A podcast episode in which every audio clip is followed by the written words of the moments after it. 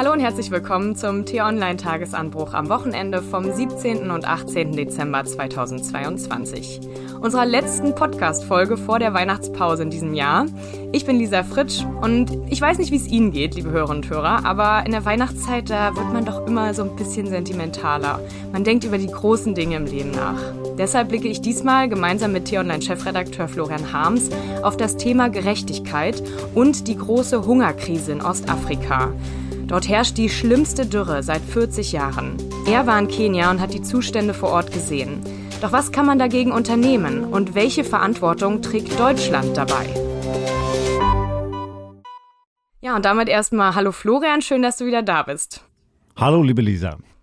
Ich habe es ja gerade schon angesprochen, die große Hungerkrise in Ostafrika. Wir sind jeden Tag irgendwie umgeben von Krisennachrichten. Ja, eigentlich hat man davon genug. Ukraine, Energiekrise, Inflation. Man hat schon hier genug, womit man sich beschäftigen muss, kann oder soll. Aber die Krise weit weg von uns, am sogenannten Horn von Afrika im Osten des Kontinents, gerät da echt schnell aus dem Blickfeld. Du hast uns vergangene Woche jeden Tag von Kenia aus berichtet und hast im Tagesanbruch unter anderem geschrieben, die Lage dramatisch zu nennen, wäre eine Untertreibung. Sie ist brutal. Warum ist denn diese Krise gerade so akut? Lisa, weil mehrere Dinge zusammenkommen. Äh, Ostafrika ist per se schon mal eine schwierige Region, in der es viele Probleme gibt. Also beispielsweise den Failed State Somalia, wo es Terroristen gibt, wo es keine stabile Regierung gibt es gibt äh, korrupte Behörden, es gibt in Äthiopien den Krieg, der dort angezettelt worden ist, was eigentlich auch ein stabiles Land sein sollte, aber wo es jetzt viele Probleme gegeben hat. Es gibt ausgelöst durch den russischen Angriffskrieg in der Ukraine weniger Getreidelieferungen nach Ostafrika. Das merken die Menschen dort auch unmittelbar. Aber eben vor allem als gravierendste Entwicklung den Klimawandel. Und den spüren die Menschen da ganz konkret. Wenn wir hier in Deutschland über Klimakrise reden, dann ist das ja manchmal ein bisschen abstrakt. Klar, wir haben auch Katastrophen wie im Ahrtal gesehen, so, oder wir sehen dann, dass im Sommer die Wälder austrocknen. In Ostafrika ist das eine ganz andere Dimension. Ja, da kann man wirklich sehen, der Klimawandel hat konkrete Folgen für das Leben von Millionen Menschen. Du hast es gerade angesprochen, das Getreideabkommen und ähm, die Situation mit Russland. Bevor wir vielleicht auf die Klimalage kommen, habe ich irgendwie das Gefühl, dass es doch eigentlich besser geworden ist, seitdem wir dieses Getreideabkommen mit Russland im Juli beschlossen haben, oder nicht? Ja, es ist schon besser geworden, insofern als einzelne Schiffe kommen. Aber es reicht nicht. Sowohl die Menge des ankommenden Getreides reicht nicht, als auch die Verteilung ist nicht gut genug in den betroffenen Ländern. Das hat was mit Logistik beispielsweise zu tun. Also wenn dann Schiffe anlanden äh, dort am Horn von Afrika, was passiert dann eigentlich danach? Wohin werden die Getreidelieferungen mit Lastwagen transportiert? Äh, sieht man zum Beispiel in Kenia sehr plastisch. Nairobi als Hauptstadt ist eine florierende Millionenstadt. Ja, da sehen viele Stadtviertel aus wie in Europa mit Wolkenkratzern und da geht es vielen Menschen sehr gut. Fährt man dann aber 400 Kilometer weiter raus aufs Land, ja, da kommt nicht mehr viel an. Und was bedeutet denn das, was du am Anfang beschrieben hast, konkret, also mit der Klimasituation vor Ort? Das heißt dort konkret, dass in Ostafrika die letzten fünf Regenzeiten ausgefallen sind. Mit einer Regenzeit meint man immer so einmal im Frühjahr und einmal im Herbst und Winter die Zeit, wo es dann eben wirklich viele Niederschläge gibt. Und jetzt im Dezember ist dort die wichtigste Regenzeit. Eigentlich müssten dort jeden Tag oder jeden zweiten Tag zumindest mal ein bisschen äh, Regenfälle runterkommen. Das ist aber nicht der Fall. Und zwar in Äthiopien nicht, in Somalia nicht und eben auch im Osten Kenia nicht. Und man sieht dann, wenn man vor Ort unterwegs ist, man fährt raus aus Nairobi, da ist es noch relativ grün, da gibt es auch große Plantagen, ja, also da wachsen, wachsen Ananas und Mais und so, richtig schön und fruchtbar. Je weiter man rauskommt, desto trockener wird es, bis man irgendwann in einer Art von Steppe und Wüstenlandschaft ist, die eigentlich im Dezember überzogen sein sollte von grünem Gewächs und wo die Büsche und so weiter alle blühen sollten, das ist eben jetzt nicht der Fall. Und ganz konkret heißt das, die Tiere haben nichts mehr zu essen, also ich habe dort in der Region überall tote Tiere gesehen. Da liegen verendete Giraffen an den an Rändern der Piste. Da liegen tote Ziegen, tote Rinder. Und wenn die Tiere sterben, haben viele Menschen, dort leben viele Nomaden, eben keine Lebensgrundlage mehr. Also sie haben nichts mehr, was sie verkaufen können. Ich habe mich mit einem Hirten dort unterhalten, der sagt, er hat vor fünf Monaten noch für eine Ziege auf dem Markt umgerechnet etwa 25 Euro bekommen. Jetzt bekommt er nichts mehr, weil diese Tiere sind nur noch Gerippe und von seiner Herde sind schon drei Viertel gestorben. Also sie haben nichts mehr zu verkaufen. Sie haben aber auch keine Milch mehr für ihre Kinder von den Tieren. Sie haben kein Fleisch mehr. Und die unmittelbare Folge ist, dass die Menschen Hunger leiden. Und du hattest auch die ähm, ausgetrockneten Flüsse erwähnt. Ähm, ich bin hier ja gerade in Australien und zugeschaltet zu euch nach Deutschland, weil ich hier auch ähm, Weihnachten mit der Familie von meinem Freund verbringen würde. Ähm, das ist aber gerade nicht relevant, aber auf dem Weg hierher habe ich aus dem Flugzeug auch diesen unfassbar trockenen Kontinent gesehen und wirklich auch sehr viele Flüsse, die vertrocknet waren, ganz viele Rinnsale, wo man sieht, da war mal was und das ist echt schrecklich, weil man denkt, wenn die Menschen dort leben oder dort eine Tradition haben, dort zu leben, fragt man sich echt, wie, ähm, ja, wie es überhaupt lebensfähig ist. Ähm, wie war das bei dir in Afrika, in Kenia? Ja, dort ist es eben so gravierend, weil die Menschen, wenn die Flüsse austrocknen und die Bäche, keine andere Alternative haben, um sich Wasser zu holen. Also ich war an einem Ort in Lagdera, das ist nicht weit von der somalischen Grenze, da war vor drei Jahren noch ein breiter Fluss. Und diesen Fluss gibt es da nicht mehr. Das ist jetzt einfach Sand. Das sieht aus wie Wüste. Und die Menschen in dem Dorf in ihrer Verzweiflung graben dann Löcher in dieses Flussbett. So acht, neun Meter tief. Da graben dann mehrere Männer des Dorfes drei Wochen lang, manchmal auch monatelang, in der Hoffnung, dort unten noch ein bisschen Grundwasser zu finden klappt gar nicht jedes Mal. Ne? Die haben mir erzählt, so bei jedem dritten, vierten Loch schaffen sie es dann, dass man unten ein bisschen was findet. Und dann haben die Mädchen die Aufgabe, den ganzen Tag über mit kleinen Plastikschüsseln da unten das Wasser rauszuholen und gehen dann natürlich nicht in die Schule.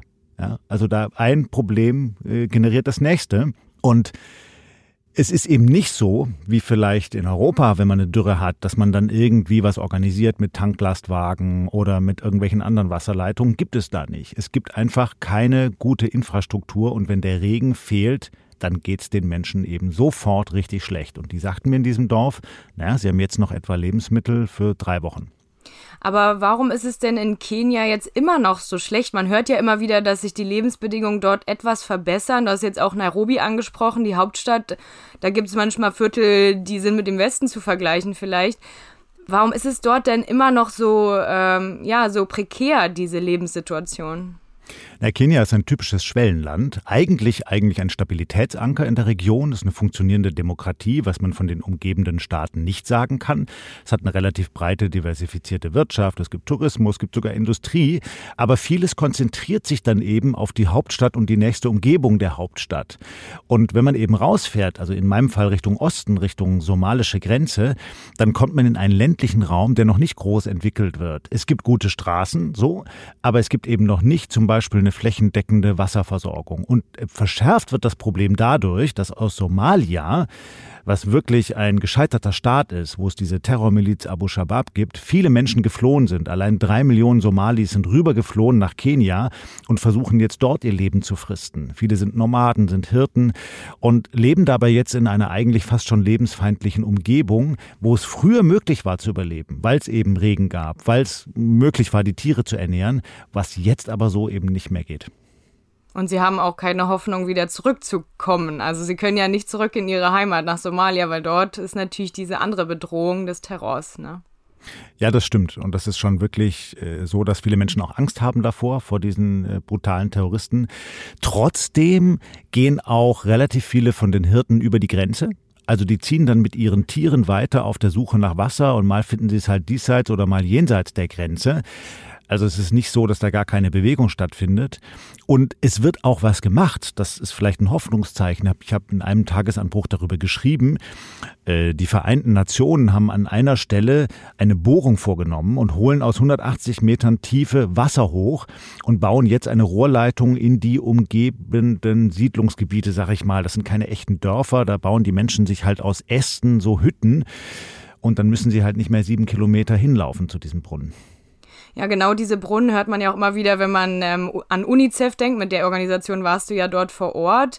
Ähm, bringen diese Brunnen denn gar nichts? Warum gibt es immer noch so viel Leid dort? Oder ist es doch schon besser geworden durch diese ganzen Initiativen, die ähm, dort unternommen werden? Also es ist besser geworden, das muss man ganz klar sagen. Ich war, vielleicht erinnern das ja manche Leserinnen und Leser auch noch vor drei Jahren im Südsudan und dort war die Lage noch viel prekärer. Also dort war ich wirklich, das ist ein Bürgerkriegsland, in Flüchtlingslagern, da liefen nackte Kinder rum. Und zwar ausgemergelte Kinder. Und das ist hier jetzt schon etwas anders in Kenia. Ähm, auch hier leiden 4,4 Millionen Menschen unter Hunger. Aber es gibt eben Hilfsorganisationen, die da vor Ort sind. Und du hast es gerade gesagt, UNICEF beispielsweise, das Kinderhilfswerk der Vereinten Nationen, ist dort mit vielen Projekten vor Ort. Deshalb habe ich mich denen angeschlossen. Also die sind da hingefahren mit einem Team, wie sie das regelmäßig tun. Und dann habe ich gesagt, ich fahre da mit. Wir zahlen als Redaktion natürlich die Reise selbst, aber ich kann da mitfahren und kann die begleiten und komme dann eben mit Hilfe dieser Organisation an Orte, an die man sonst eigentlich nicht kommen würde. Und nochmal als Beispiel. Ich habe gerade über dieses Dorf da geredet, wo der Fluss ausgetrocknet ist da kommt man auch als normaler Reisender oder als Tourist nicht hin. Ne? Also wir hatten da zwei Soldaten dabei, so weil halt dann doch noch da eine gewisse Terrorgefahr ist. Das geht dann eben nur, wenn man mit so einer Hilfsorganisation reist. Also ist in Kenia diese Terrorgefahr auch, nicht nur in Somalia? Ja, schon, weil da einzelne Terroristen einsickern. Und es gab vor einigen Jahren auch wirklich ein schlimmes Terrorattentat in Nairobi in einem Hotel. Und äh, die haben mittlerweile die Sicherheitslage weitgehend im Griff. Aber an diesem Grenzgebiet ist es eben schon so, dass man da vorsichtig sein muss. So. Aber vielleicht noch eine Bemerkung zu diesem Reisen mit Hilfsorganisationen. Wichtig ist dabei, dass man nicht seine Rolle als Journalist aufgibt. also ich verstehe mich nicht als Aktivist, sondern ich bin ein Journalist. Ich berichte über die Situation, ich bin unabhängig und das wussten auch die Leute von UNICEF jederzeit. also ich gehe dahin, wo ich hingehen will. Ich schaue mir das an, was ich sehen will und ich recherchiere so, wie ich das möchte und schreibe das dann so auf, wie ich das möchte. Aber die helfen mir halt dabei, an bestimmte Orte zu kommen. Aber inwiefern ist sowas möglich, wenn man dann doch gebunden ist an die Hilfsorganisation, also alleine auch schon aus Transportgründen? Naja, das ist ganz konkret. Äh, wir sind da lang gefahren, dann habe ich ja gesagt, ich möchte noch da vorne in dieses Dorf, da hinten stehen doch irgendwelche Hütten so. Und dann dachten die, ja, kann man machen, ist jetzt vielleicht nicht so ohne. habe ich gesagt, doch, ich will da hin, ich will mit den Leuten reden, ich will mir das angucken und dann mache ich das halt. Und dann ist das sozusagen mein Teil, wo ich vor Ort recherchiere aber hat es auch ähm, Kontakt mit den Menschen vor Ort Unterschiede, wie du ähm, an die Menschen rangehst? Oder ist es dann ähnlich? Ja, ich darf sagen, ich habe schon einige Erfahrungen mit Reisen in solchen Ländern. Also ich bin früher viel gereist in der arabischen Welt und auch in Nordafrika und auch viel in Regionen, in die man so gemeinhin nicht kommt. Ja, und ähm, habe am Ende die Erfahrung gesammelt, es hilft einfach Freundlichkeit, Herzlichkeit, man muss einfach auf die Leute zugehen und so war es auch in diesem Fall. Also ich war da in einem dieser Hüttendörfer und habe mich dann unterhalten mit einer 60-jährigen Großmutter, Mahuba Abdelkader, über die habe ich auch geschrieben, die hat da ihre sieben Enkel gehütet. Warum? Naja, weil die Eltern, vor allem die Männer des Dorfes, mit den Tieren auf der Suche nach Wasser weitergezogen sind und sind dann monatelang unterwegs und im Dorf zurückbleiben halt die Kinder, die Alten und die Frauen. Und äh, sowas zu erfahren und zu schildern, was das auch macht mit so einer dörflichen Struktur, mit den Familien, äh, ja, welche Probleme dann auch entstehen, wenn eben zum Beispiel die Väter oder zum Teil auch die Mütter nicht mehr da sind, das wollte ich beschreiben und deshalb bin ich da hingegangen. Was waren das so Probleme, die dir aufgefallen sind dort, bei dem konkreten Fall? Naja, ganz konkret, genau, dass dann halt eine ältere Frau sieben Kinder erziehen muss so in einer Hütte, in der es eigentlich kaum was gibt, dass die Eltern als Bezugspersonen fehlen, dass sie natürlich auch nicht sicherstellen kann, dass die jetzt jeden Tag irgendeine Form von Schulbildung kriegen, weil dafür ist es einfach zu komplex. Sie muss sich vor allem erstmal darum kümmern, dass die was zu essen kriegen. Und da merkt man, dann ist es halt nicht nur eine Hungerkrise, sondern es ist auch eine Bildungskrise, so, weil eben die Kinder dann verkümmern. So, in jeder Hinsicht. Nicht nur leiblich, sondern auch geistig. Und wenn man dann noch weiß, dass äh, die afrikanischen Staaten auch dort auch ein Problem haben mit der Überbevölkerung, dass äh, für viele Menschen eben es die einzige Lebensversicherung ist im Alter, Kinder zu haben. So, die kriegen viele Kinder, damit sie selbst im Alter jemanden haben, der sie versorgen kann, weil es gibt nicht sowas wie eine Rentenversicherung. So und äh, viele Mädchen insbesondere kommen dann halt sehr schnell einfach nur in die Rolle als Mutter rein. Ja, die werden früh verheiratet und dann geht es darum, auch wiederum selber Kinder zu kriegen. Und das kann man aufbrechen, wenn man Mädchen Bildung verschafft. So, wenn, und das ist durch viele Studien belegt worden. Und das ist der, der wichtigste Schlüssel eigentlich zur Entwicklung dieser Länder. Mädchen brauchen eine gute Schulbildung, dann können sie gute Jobs bekommen und dann können sie ihr Schicksal selbst in die Hand nehmen, statt eben auch einfach nur Mütter zu werden. Ja, von den Veränderungen des Klimawandels sind ja auch vor allen Dingen Frauen betroffen, weil sie halt auch oft diskriminiert werden. Grundsätzlich in diesen Ländern haben nicht die gleichen Rechte wie Männer, wie du auch gerade schon mit der ähm, mit dem Beispiel der Männer, die dann auf Suche gehen, ähm, erzählt hast. Wie sehr sieht man denn diese Diskriminierung noch, also dass vor allen Dingen Frauen benachteiligt sind? Also grundsätzlich muss ich erstmal sagen, war ich sehr überrascht und auch sehr berührt, von der Art und Weise, wie die Kenianer miteinander umgehen. Und zwar nicht nur in der Hauptstadt, sondern auch in den armen Regionen auf dem Land. Nämlich sehr höflich, sehr zuvorkommend, fast schon herzlich. Also die Kenianer untereinander. Äh, und auch über die Schichten hinweg. Ich habe das erlebt. Ich habe einen äh, Geschäftsmann getroffen im feinen Anzug und dann kam ein Straßenhändler dazu, der offenkundig sehr arm gewesen ist. Und die sind aber sehr höflich miteinander umgegangen. Auch der im Anzug hat den sehr höflich und zuvorkommend behandelt. Und das ist mir überall aufgefallen. Das fand ich erstmal richtig toll. Das, was du jetzt ansprichst, was die Frauen anbelangt, merkt man aber auch sehr stark. Also es ist eine patriarchalische Gesellschaft, insbesondere dort im Osten Kenias. Es ist auch eine muslimische Gesellschaft. Ja, also Kenia per se ist jetzt nicht so Teil der arabischen Welt, aber im Osten ist es ganz klar eine arabische Kultur und eine muslimische Kultur. Und leider Gottes gehört dazu eben auch das Patriarchat. Die Männer haben das Sagen. So, ähm, ich habe eine Familie besucht, äh, die wirklich mehrere hungerleidende Kinder hatten, ähm, wo die Mutter dann halt mehr oder weniger im Haus war und ihr Mann hatte keinen Job mehr. Was hat er dann gemacht? Er hat den Koran gelernt. So, und das sollte dann eben das Leben äh, erfüllen. Und aus dem Koran hat er versucht, seine Prämissen abzuleiten äh, dafür, was gut und richtig ist in der Erziehung der Kinder. Und dann kann man sagen, ja, wenigstens überhaupt irgendein Maßstab. An manchen Stellen hatte ich aber auch den Eindruck, hm, da fehlt vielleicht ein bisschen was. Naja, vor allen Dingen kommt da hinzu, dass der Koran vor vielen tausenden Jahren geschrieben wurde und man diese Dinge, die dort geschrieben sind, nicht eins zu eins auf das heutige Leben äh, wiedergeben kann. Das ist ja auch in der Bibel so. Das stimmt, aber man muss auch sagen, das ist jetzt nicht nur ein wortwörtliches Verständnis. Also es gibt ja einige arabische Regionen und auch Sekten, die das wirklich wortwörtlich machen, also sagen, so wie es im Koran steht, muss es heute noch gelten. Das habe ich in Kenia jetzt nicht so erfahren, sondern es gibt viele Rechtsschulen, die interpretieren dann den Koran, die sagen, was können wir daraus ableiten für das heute. Und es ist nicht so, dass das alles nur rückständig ist. Aber gleichwohl ist ja klar, für einen aufgeklärten Menschen, der sein Schicksal selbst in die Hand nehmen will, braucht es halt mehr als nur eine religiöse Richtschnur. So. Und da müssen die Kinder eben auf die Schule gehen, da müssen sie gebildet sein, aber bevor sie auf die Schule gehen, müssen sie erst mal was zu essen im Bauch haben. So, anders geht das nicht. Ja, Svenja Schulze sagte dazu auch im Interview mit T-Online, ähm, dass ich auch gerne nochmal hier in den Shownotes der Folge oder im Newsletter verlinke, nochmal in Bezug auf die Frauen wenn eine Gesellschaft auf die Hälfte ihrer Kompetenz verzichtet, indem sie Frauen und Mädchen diskriminiert, kann sie sich nicht weiterentwickeln. Weil es ja wirklich so, dass man auf die Hälfte der Gesellschaft verzichtet. Ich finde, das stellt es nochmal ganz gut dar in diesem Satz. Ja, das stimmt, ähm, wobei es auch Ausnahmen gibt. Also ich habe eine sehr beeindruckende Frau getroffen in diesen Hungerregionen, Shemad Yusuf, die organisiert dort ähm, die Betreuung der hungernden Kinder und hat einen sehr klaren Überblick über die Lage und versucht eben gezielt auch Mädchen und Frauen zu fördern. So, und ist immer wieder in den Dörfern unterwegs und spricht mit den Familien und sagt, dann schickt die Kinder in die Schule, vor allem die Mädchen. Ich habe eine andere Frau kennengelernt, Florence Gitumbo. Das ist die Stationsärztin auf der Intensivstation für Kinder in einem Wüstenkrankenhaus, wo die hungernden Kinder hingebracht werden. Und die hat mich auch sehr beeindruckt, weil sie sehr selbstbewusst und sehr klar dort auch in der patriarchalisch geprägten Gesellschaft ihre Frau gestanden hat und ganz klar gesagt hat, was sie für richtig hält und was für nicht. Genau solche Personen braucht es. Diese Situation in dem Kinderkrankenhaus hat mich übrigens tief beeindruckt. Das ist schon hart. Man kommt da in einen Raum, da stehen acht Betten, auf den Betten sitzen die Mütter und neben ihnen liegen kleine ausgemergelte Neugeborene. Unter anderem ein Kind, über das habe ich auch im Tagesanbruch geschrieben, Blessing, also auf Segen. Ja. Vier Monate alt, eingeliefert mit zweieinhalb Kilo, jetzt bisschen hochgepäppelt mit Erdnusspaste aus Spenden finanziert auf drei Kilo und trotzdem viel zu dünn. Ja. Und drumherum fliegen die Fliegen.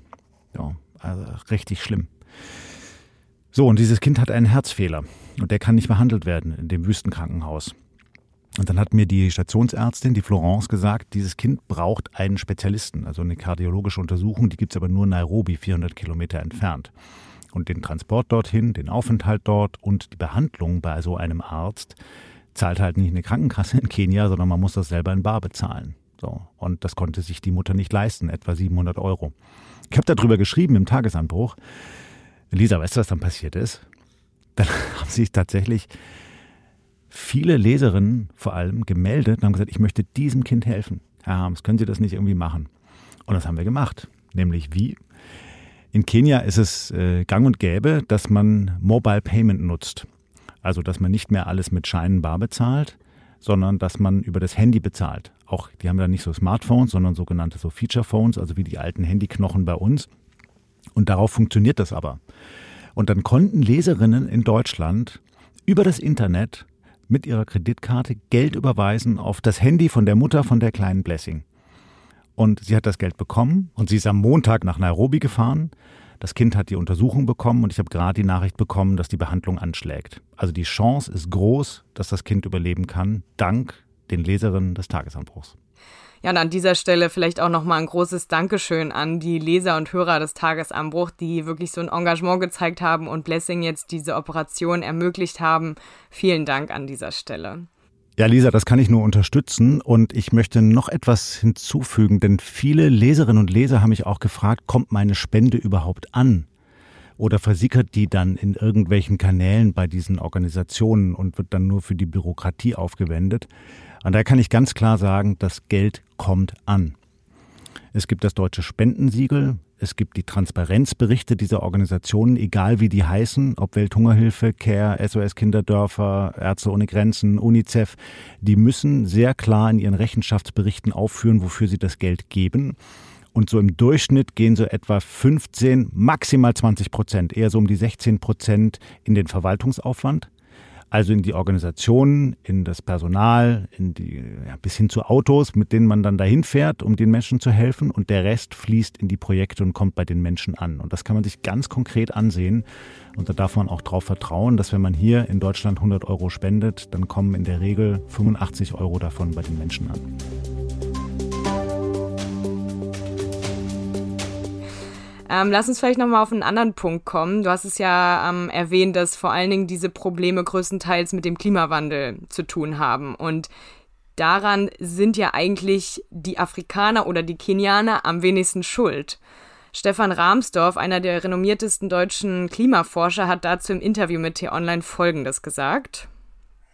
Ich denke, die Industriestaaten haben eben tatsächlich weit überwiegend das Problem verursacht weil es da auf die kumulativen Emissionen ankommt. Da liegt Deutschland von allen Staaten auf Rang 4 bei den kumulativen fossilen CO2-Emissionen hinter USA, China und Russland, obwohl wir ja viel weniger Bevölkerung haben. Also wir stehen in der Verantwortung als Industriestaaten insgesamt, sowohl den Entwicklungsländern zu helfen, sich anzupassen an den Klimawandel, den wir überwiegend verursacht haben, als auch äh, durchaus äh, Schadensersatz, diese Loss and Damage äh, die ja jetzt in Sharm el-Sheikh behandelt wurde, zu leisten. Und äh, drittens natürlich allein schon in unserem Eigeninteresse, diesen Ländern zu helfen, sich ohne fossile Energien zu entwickeln. Also zum Beispiel durch gemeinsame Projekte, wie man eine erneuerbare Energieinfrastruktur aufbaut und so weiter. Also erstmal die Frage, würdest du Herrn Rahmsdorf hier zustimmen in dem Punkt, dass wir als Deutschland und als Westen hauptsächlich verantwortlich sind für diese schrecklichen Folgen des Klimawandels, jetzt in Ostafrika insbesondere? Und was würdest du sagen, welche Rolle hat Deutschland und welche Rolle hat der Westen hier? Ja, ich stimme dazu und würde es sogar noch drastischer formulieren. Wir sind schuld daran. Wir sind schuld am Leid von Millionen Menschen.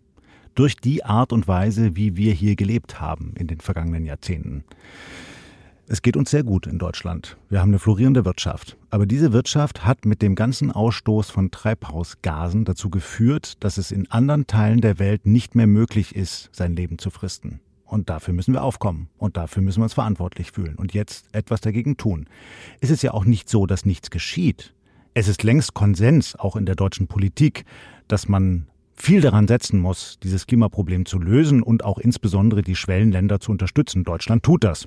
Also beispielsweise unterstützt es Südafrika dabei, schrittweise auch den Ausstieg aus der Kohle zu bewältigen. Und Deutschland unterstützt auch Kenia bei dem weiteren Ausbau der erneuerbaren Energien. Das ist Kenia übrigens vorbildlich. In Kenia kommt schon mehr als 90 Prozent der Stromversorgung aus erneuerbaren Energien. Da können wir aber in Deutschland uns was von abschneiden. Und äh, trotzdem müssen die natürlich vorankommen. Die haben ein Problem mit ihren Stromnetzen. Also äh, kommt der Strom eigentlich überall hin und äh, erreicht da die richtigen Regionen. Da kann Deutschland helfen und das tun wir auch. Gleichwohl, wenn man jetzt schaut, welche Prioritäten setzen wir gerade in der Politik, dann habe ich schon den Eindruck, es geht im Moment vor allem darum, die gravierenden Folgen des Ukraine-Krieges für die deutsche Bevölkerung abzufedern. Das ist ja auch per se nicht schlecht. Ich glaube, wir müssen jetzt aber den Blick weiten. Denn wir drohen sonst aus dem Blick zu verlieren, dass die Folgen dieser Entwicklung gerade nicht nur Menschen an anderen Stellen in bitteres Leid stürzen, sondern dass wir irgendwann auch dann die Folgen dieses Leides zu spüren bekommen. Und nicht nur, weil wir mitverantwortlich sind, sondern weil es natürlich auch eine Entwicklung geben wird, wie zum Beispiel, wenn Menschen ihre äh, Lebensräume verlieren, ja, dann müssen sie sich halt aufmachen und woanders hinkommen. So, und dann hat man diese großen Migrationswellen, die wahrscheinlich zunehmen werden in den nächsten Jahren. Ja, ähm, Bundesentwicklungsministerin Svenja Schulze, um das Interview mit T-Online nochmal kurz anzusprechen, hat auch ähm, dort gesagt, dass Deutschland Kenia 112 Millionen bereitstellen will, um halt diese Probleme auch zu bewältigen. Da kann man natürlich fragen, ist es genug in diesem Sinne? Aber andererseits ist es auch echt eine große Summe, wo man jetzt sieht, wenn du es gerade ansprichst, ne, wir haben unsere eigenen Probleme, die Inflation ähm, steigt an immer mehr Deutsche und auch zum Beispiel vor allen Dingen Rentner, Alleinerziehende, Studierende rutschen in die Armut, dann kann man natürlich auch wieder gegenfragen, könnte man das Geld in Deutschland nicht besser gebrauchen? Nein, das sehe ich ganz anders und ich glaube, die Summe ist gering. Ja, also 112 Millionen klingt groß, aber im Vergleich zu was? Im Vergleich zu 100 Milliarden für die Bundeswehr oder 100 Milliarden für den Strom- und Gaspreisdeckel oder über 400 Milliarden für den Bundeshaushalt ist es eine verschwindend geringe Summe. Ja, und wenn man eben sieht, es reichen 35 Euro im Jahr, um einem Kind das Leben zu retten und ihm eine Schulbildung zu ermöglichen. So dann denkt man schon, hm, vielleicht geht da dann doch ein bisschen mehr. Und weil eben leider Gottes viele Staaten, nicht nur Deutschland, andere Staaten vor allem auch, Amerika und andere europäische Staaten, ihre Unterstützung für die Schwellenländer und auch für Hilfsorganisationen vor allem zurückgefahren haben, weil sie jetzt erstmal andere Prioritäten setzen. Deshalb ist es eben so wichtig, dass man sich auch als Privatperson mitverantwortlich fühlt und gerne jetzt in der Weihnachtszeit halt auch mal versucht, ein bisschen was zu spenden. Ich glaube, jeder kann ein kleines bisschen was abgeben. Jeder einzelne Euro hilft. Ja, ich finde auch. Also seit ich angefangen habe, ich bin ja noch relativ jung und im, im Jobleben habe ich eigentlich auch sofort gemerkt, sobald man 50 Euro oder so übrig hat im Monat, kann man sich schon überlegen, was man damit machen kann. Also, und ich glaube, viele Deutsche könnten darüber nachdenken, vielleicht in einigen Ecken zu sparen. Weniger Essen zum Beispiel auch wegzuschmeißen, ist auch ein Riesenproblem. Und wenn man ein bisschen mehr kalkuliert, dieses Geld auch an andere Organisationen zu spenden. Aber ich glaube, es hat auch oft damit zu tun, ob man halt schon in diesen Regionen war. Also ich war zum Beispiel auch ähm, zum Freiwilligendienst in Kambodscha, habe dort mit kleinen Kindern gearbeitet und spende da jetzt halt auch jeden Monat. Da hat man dann natürlich eine ganz andere persönliche Verbindung. Also ja, ich finde es auch immer wichtig, in solche Länder zu reisen und sich dort ein Bild von der Lage zu machen. Umso mehr schätzt man natürlich auch sein Leben vor Ort hier in Deutschland. Ähm, wir sind jetzt schon ein bisschen über der Zeit, aber liebe Hörerinnen und Hörer, ich hoffe, Sie nehmen uns das nicht übel. Sie können die Folge auch gerne ähm, in zwei teilen und sich über die Weihnachtsfeiertage weiter anhören. Wenn wir da jetzt noch ein bisschen weiterdenken, was man noch konkret tun kann. Also wir haben jetzt ein bisschen festgestellt, dass durch diese vielen Krisen auf der Welt die Staaten weniger Geld nach Afrika schicken und wir so ein bisschen mehr auf uns alleine gestellt sind und wir auch hier vielleicht mit der Podcast-Folge mehr dazu aufrufen wollen, dass auch Privatpersonen ähm, eben dieses Problem in die Hand nehmen und sehen und vielleicht ähm, helfen. Aber du hattest es auch vorhin angesprochen mit der Migration. Das könnte auf jeden Fall sich verschlimmern, wenn wir nicht helfen. Ist es denn nicht auch eine äh, Möglichkeit? Wir sehen ja diese Region dort, wo du warst in Kenia. Das sind Gebiete, die auf Dauer nicht lebensfähig sind. Wäre es nicht besser, man sagt, dass diese Menschen dort umgesiedelt werden? Also das klingt jetzt hart und irgendwie auch zu einfach gedacht vielleicht. Oder wenigstens, dass sie selbst an die Orte ziehen, zum Beispiel ans Meer oder an einen großen See, wo sie besser leben können? Ja, das sagt sich leicht und ist nicht nur schwer, sondern fast unmöglich. Denn immer dann, wenn, man, wenn Menschen ihre Heimat verlassen und woanders hinsiedeln, entstehen häufig dort dann Konflikte. Und das sieht man in Kenia auch schon. Ganz plastisch sind eben Menschen aus Somalia gekommen nach Ostkenia. Und dann gab es Konflikte um diese Wasserstellen, weil das Wasser eben endlich ist. Wer kriegt denn dann welchen Anteil so? Oder wer darf wie viel anbauen in dieser kleinen Umgebung der Wasserstelle, wo man den Mais ein bisschen wässern kann? Also das ist sehr schwer und das wird auch, glaube ich, in einem großen Stil nicht funktionieren. Was funktioniert ist, wenn man versucht, den Lebensraum für die Menschen zu erhalten. Also, ich habe vorhin von dieser Wasserstelle gesprochen. Da ist UNICEF hingegangen und hat einen Brunnen gebohrt und bringt jetzt mit einer Leitung dieses Wasser aus der Tiefe in die umgebenden Siedlungen. Das heißt, die Menschen können dort bleiben und müssen eben nicht ihre Heimat verlassen. Denn wenn sie ihre Heimat verlassen müssten, dann ist das sehr häufig auch verbunden damit, dass sie noch schlechter leben dass sie noch ärmer werden, dass sie ähm, eben keine Chance mehr haben, aufzusteigen und ihres Glückes Schmied zu sein. Viele von den Flüchtlingen landen dann in irgendwelchen Slums in der Umgebung von Nairobi und das verschärft die dortigen Probleme, ja, also Armut, Kriminalität, ähm, Unterdrückung der Frauen und so weiter. Und deshalb glaube ich eben, dass die Staaten, insbesondere in Europa, denen es noch so gut geht wie auch Deutschland, ein großes Interesse daran haben, die Staaten dort unten in Afrika zu unterstützen, dass sie eben den Menschen es ermöglichen können, dass sie in ihrer Heimat bleiben. Hm. Also auch der Aspekt, dass es sozusagen, wenn man sie umsiedelt, dass sie sich in dem Land ja auch nicht auskennen. Also das sieht man ja auch bei der Integrationsproblemen in Deutschland, dass es natürlich erstmal Monate, wenn nicht sogar Jahre braucht, bis sich Menschen an unsere Kultur gewöhnen, an unsere Vorgehensweisen. Und so ist es wahrscheinlich auch ähnlich, wenn jemand ähm, in Kenia vom Land in die Stadt zieht, ähm, der muss sich natürlich auch erstmal dort zurechtfinden. Und ja, das ist ein Aspekt, den ich noch gar nicht so bedacht habe in, bei diesem Problem. Ja, die Menschen wollen auch ihre Heimat nicht verlassen. Ich habe mich mit einem Ortsvorsteher unterhalten, Garat, 72 äh, Jahre alt. Der hat gesagt, das hier ist meine Heimat, hier möchte ich bleiben. Und dann habe ich gesagt, ja, hier ist ja ganz schön karg. Und dann sagte ich, ja, aber es ist schön hier.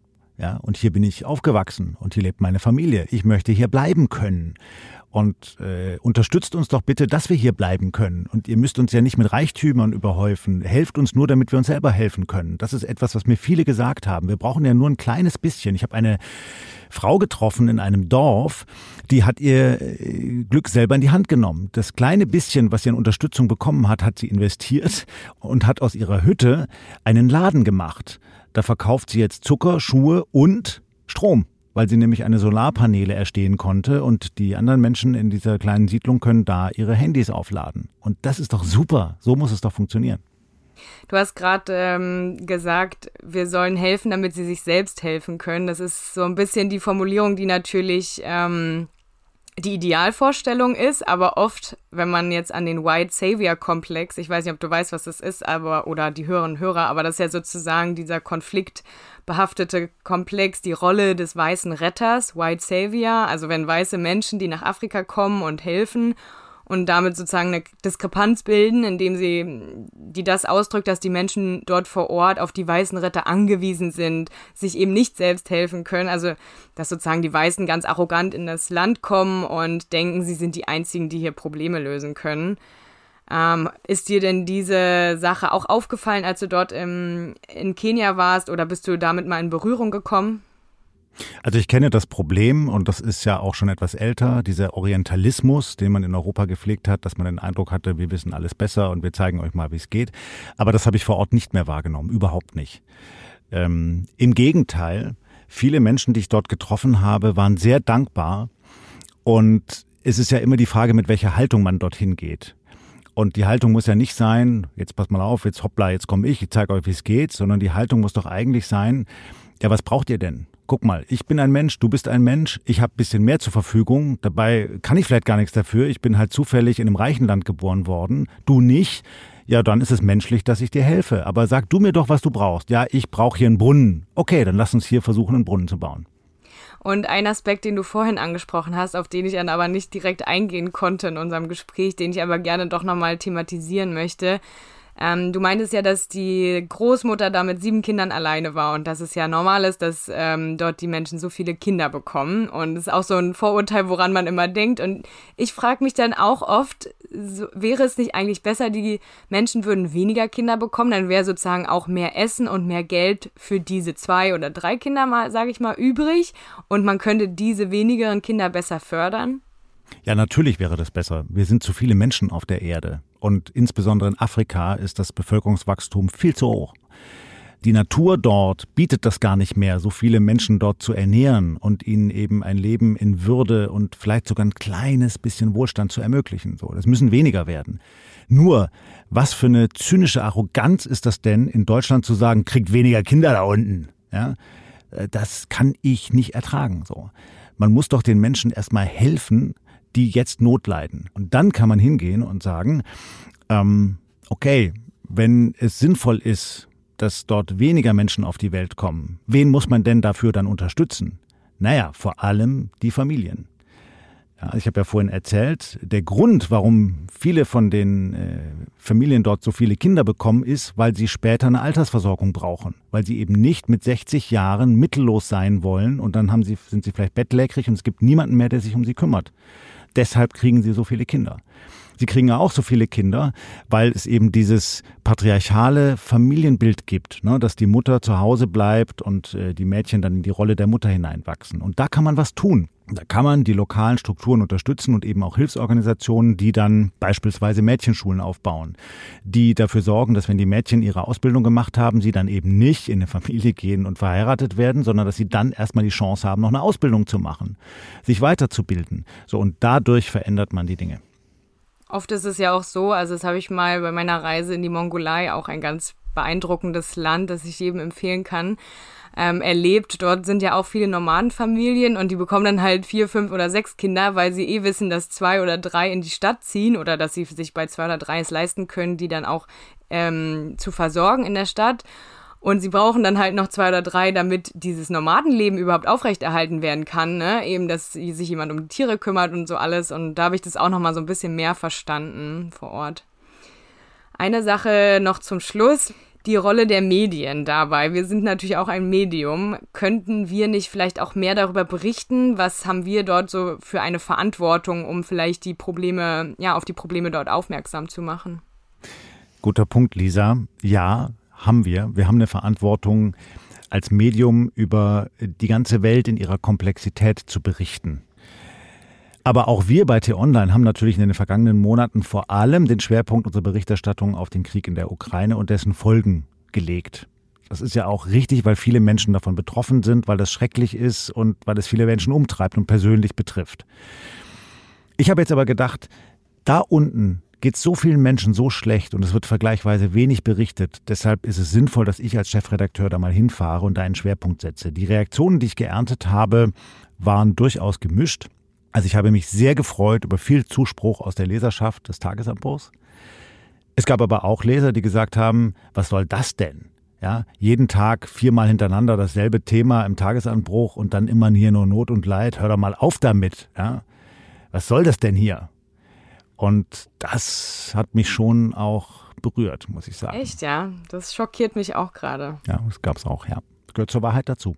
Ja, dann lass uns doch einfach festhalten, dass ähm, wir auf jeden Fall diese Zeit genutzt haben, um darauf aufmerksam zu machen. Ich danke dir auch für deine ganzen Berichte, Florian, dass du uns so ein bisschen mitgenommen hast auf deine Reise nach Kenia und uns gezeigt hast, wie es den Menschen dort vor Ort geht und dass diese einfachen Fragen, die wir uns manchmal stellen, wie ja, bekommt auch weniger Kinder oder warum ziehen die nicht einfach ans Meer, nicht so einfach zu beantworten sind, wie wir immer denken in Deutschland. Und ja, ich hoffe auch Ihnen, liebe Hörerinnen und Hörer, hat die Folge gefallen. Wenn ja, abonnieren Sie gerne den Tagesanbruch Podcast, dann verpassen Sie nämlich keine Folge. Informationen zu den weiteren Spendenmöglichkeiten finden Sie auch in der Folgenbeschreibung, also in den Show Notes oder in einem der Tagesanbruchartikel von letzter Woche. Oder Sie können uns auch gerne eine Mail schreiben und danach fragen oder auch wenn Sie Anmerkungen oder Kritik zu unserem Podcast haben und zwar an podcasts.t-online.de. Ja, und damit verabschieden wir uns jetzt in die Weihnachtspause. Wir sind am 9. Januar wieder da, beziehungsweise die nächste Tagesanbruch-Diskussion gibt es am Wochenende vom 14. Januar. Ich bedanke mich fürs Zuhören und wenn Sie schon länger Hörer oder Hörerin unseres Podcasts sind, dann danke für die Treue in diesem Jahr. Kommen Sie gut ins neue Jahr rein und bis bald. Ihnen allen eine frohe, erholsame Weihnachtszeit. Tschüss und bleiben Sie uns gewogen.